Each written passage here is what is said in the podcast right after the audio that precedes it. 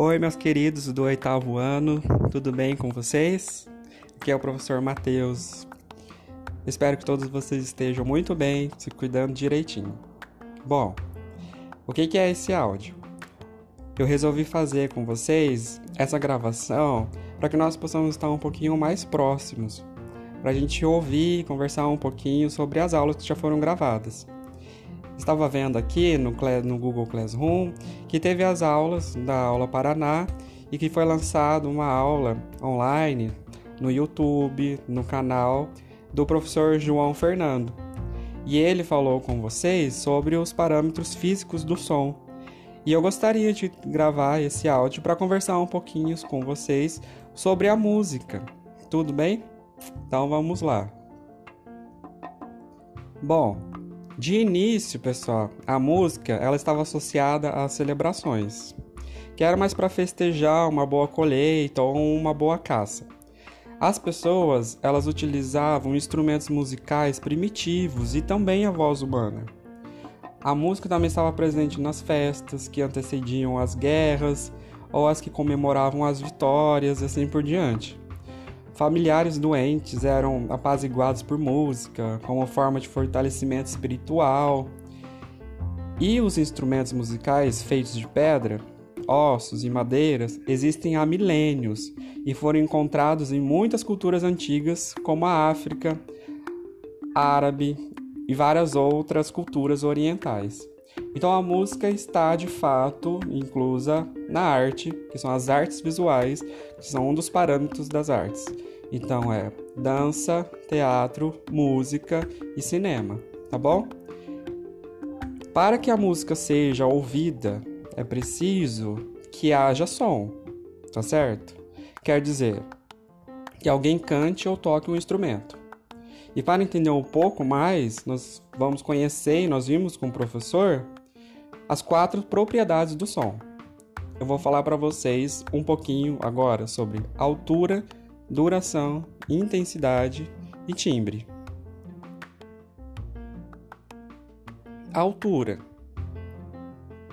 Cordas compridas produzem sons graves e cordas curtas produzem sons agudos. De novo. Cordas compridas produzem sons graves e cordas curtas produzem sons agudos. Assim como cordas grossas também produzem sons graves e cordas finas são agudos. A altura em música explica exatamente isso, que é as mudanças no som do grave para agudo e do agudo para o grave. A partir da altura dos sons, pessoal, definimos as notas musicais, que como sabemos, né, são dó, ré, mi, fá, sol, lá e si. Eu sei que é um pouquinho difícil, mas o professor fez bem básico para vocês voltarem o áudio e ouvir de novo, tá bom? Vamos passar para o próximo. Duração. Essa característica do som tem esse nome porque a música é feita de sons que não podemos pegar. Enquanto ela acontece, o tempo vai passando. Os sons têm duração diferente. Quando cantamos ou tocamos um instrumento, nós podemos produzir sons curtos e longos e combiná-los, criando ritmos variados. Também podemos perceber que certas batidas do ritmo acontecem sempre do mesmo modo. A música pode ser tocada em diferentes velocidades, que chamamos de andamentos. Essas diferenças de velocidade podem acontecer durante a mesma música. Ritmo demonstra a distribuição dos sons e silêncios no tempo. Beleza? Intensidade é a força relativa de um som em relação a outros. Uma boa composição, composição são os elementos que juntos viram uma música, terá surpresa como parte da história, que será contada pela música. Isso é composição. E por isso, muitas vezes, nos assustamos com um som muito forte que surge de repente. Em outros momentos, percebemos que sons muito suaves e até mesmo o silêncio nos deixam curiosos sobre o que virá depois. A essas mudanças no som chamamos de dinâmica. O quarto elemento é o timbre. Timbres são os instrumentos musicais que são construídos de materiais diferentes, assim como madeira, metal e etc. E seu som, pessoal, pode ser produzido de maneira também diferente. Alguns percutidos, outros soprados ou dedilhados e até mesmo friccionados com um arco. Isso provoca sonoridades distintas que podem ser identificadas e associadas também a um determinado instrumento ou maneira de tocá-lo. É pelo timbre que podemos diferenciar uma mesma nota produzida por dois instrumentos diferentes. Ou seja, é o timbre é a característica sonora que nos permite diferenciar o som de um violino do som de um piano. É intensidade junto, mesmo se ele estiver tocando exatamente a mesma nota. Então, se estiver tocando de um violino a nota Dó e tocando no piano a mesma nota Dó, eu vou conseguir distinguir qual nota Dó é do violino e qual nota Dó é do piano com esse conhecimento do timbre, tá bom? Não é muito fácil de pegar isso, ouça com atenção o áudio. Agora, o professor vai falar sobre os elementos da música. O professor, lá no vídeo, ele não falou sobre os elementos da música, que é o João Fernando, mas vou falar um pouquinho para vocês que faz parte também, tá bom? Faz parte aí desse parâmetro físico do som. O que, que é esses elementos da música? É a melodia, a harmonia, o contraponto e a tonalidade tá? Melodia. Toda e qualquer sucessão inteligível de sons é uma definição suficiente para abarcar os mais variados estilos das músicas. Na linguagem cotidiana que nós estamos acostumados, melodia refere-se a uma sequência de alturas com ritmo definido e sentidos de conjunto. A melodia é o que você assovia quando lembra de uma canção, sabe? Quando você tem, não sabe a letra da música, mas você sabe a melodia dela. Por analogia, a leitura de partituras, onde cada nota é escrita ao lado da outra. Disse que a melodia representa a dimensão horizontal da música, que é onde a gente memoriza mais fácil a música, sabendo a melodia dela. harmonia é a combinação inteligível de várias alturas sonoras ao mesmo tempo. Ou seja, é, cada combinação forma um acorde. A harmonia é a lógica da formação e sequência dos acordes. E se a melodia é a dimensão horizontal, que eu falei lá atrás, a harmonia é a dimensão vertical. Ela não se limita à elaboração de acordes, mas também a relação entre eles. A harmonia é um sistema hierárquico. Como assim hierárquico? Alguns são, sons são mais importantes do que os outros para a música. Então, quando a gente está ouvindo uma música, a gente consegue notar um instrumento com mais evidência na música. Essa é a harmonia. Contraponto é a arte de sobrepor duas ou mais melodias vocês estão conseguindo entender que nós vamos ter que ouvir esse áudio, voltar lá, ver o que, que é melodia, harmonia, para entender o contraponto, tá?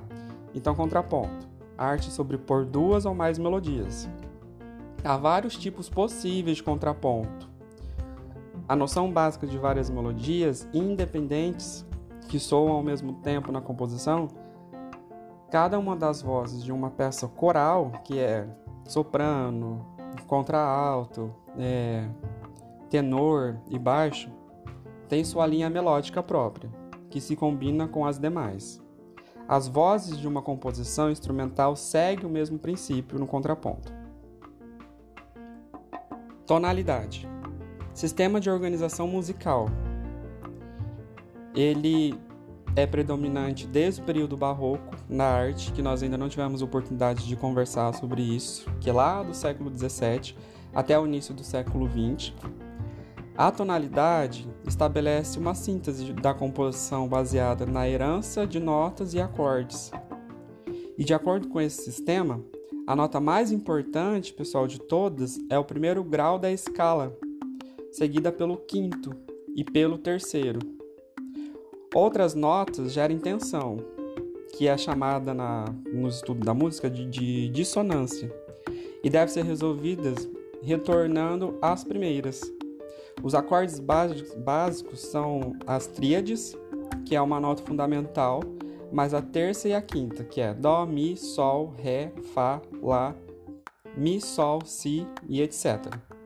Toda a peça tonal está centrada necessariamente no acorde de tônica e tende a procurar maneiras de se afastar e retornar a ele. Então, essa hierarquia tonal reproduz é, aproximadamente a estrutura interna do som, que fisicamente é a sobreposição de comprimentos de onda, algumas mais fortes do que as outras. A tonalidade é de fato uma extraordinariamente integrada de pensamento musical. Como assim? É a organização interna de cada som que espalha-se na hierarquia da escala, dos acordes, das frases, das sessões e mesmo da forma musical inteira. As sessões resolvem-se umas nas outras da mesma forma que os graus da escala. E essa dinâmica de atrações e repulsões promovida pela tonalidade permite a elaboração de narrativas mais complexas. Olha que loucura, né? Tá um pouco mais, tá um pouquinho difícil, mas por isso que o professor resolveu fazer esse áudio para vocês terem guardadinho e ouvindo como se fosse uma música mesmo, para vocês conseguirem fazer essa diferenciação. É como se fosse escutar uma peça tonal e é acompanhar com o consciente ou intuitivamente esse drama em notas.